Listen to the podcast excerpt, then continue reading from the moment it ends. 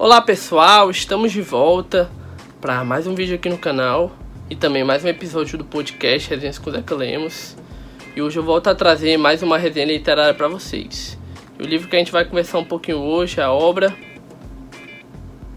Uma Mulher Transparente, livro do Edgar Teles Ribeiro, que é um jornalista, escritor, professor, crítico de cinema, também cineasta. Nasceu no Chile, a Chile de nascença. Ele nasceu em Valparaíso por ocasião do seu pai, que era cônsul do Chile na época de seu nascimento, em 1944, mas que é brasileiro nato e se diz carioca. Ele já teve diversos romances publicados por algumas editoras aqui do Brasil, pela Companhia das Letras, pela Record, pela Editora 34, mas Uma Mulher Transparente é o seu primeiro romance publicado pela editora Todavia. Foi publicado em 2018, recentemente. E é um livro que trata de uma história de um protagonista que vive no Rio de Janeiro no início dos anos 1960, que é um jovem repórter, um jornalista jovem, que trabalha na redação de uma enciclopédia. Em maio de 1962 acontece um caos interessante. Ele vê seu chefe, chamado Herculano, com um revólver na cintura, escondido. Ele estranha a situação inicialmente, mas ele se choca mesmo é, segundos depois, quando há a morte de uma mulher de vestido vermelho na rua da enciclopédia.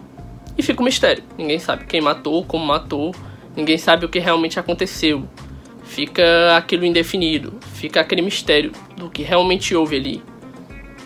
E algum tempo depois, quando eles voltam para redação da enciclopédia, conversando com o Herculano, o Herculano ainda comenta certas coisas desagradáveis, no tanto convenientes, sobre sua esposa, Maria do Rosário, que já havia morrido há alguns anos. Tudo isso martela um pouco a cabeça dele e gera certa confusão a respeito do que aconteceu realmente, na época que ele não conseguiu solucionar, não conseguiu descobrir.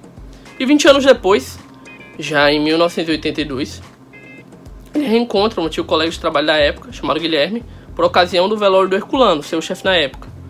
E ele tem a oportunidade de conversar com o Guilherme num café e ele conta tudo o que aconteceu para a memória dele, tudo o que aconteceu para a lembrança dele, como ele lembra. E o Guilherme, ao mesmo tempo que não acredita na história, que não acredita nos fatos relacionados do revólver na do chefe, da morte da mulher de vestido vermelho, das coisas que ele falou sobre sua ex-mulher, ele também fica muito curioso para o que o protagonista está falando e pede para que ele conte cada vez mais. E isso vai dar origem a um romance que o protagonista, de nome indefinido, começa a escrever.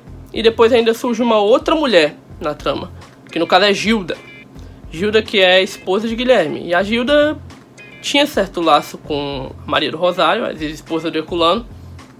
E todos os fatos vão se interligando e vão dialogando também com o contexto histórico da época, dos anos 60, 70 e até início dos 80 também no Brasil contexto de uma ditadura militar que promoveu o AI-5, que promoveu repressão, houve tortura, os anos de chumbo, enfim.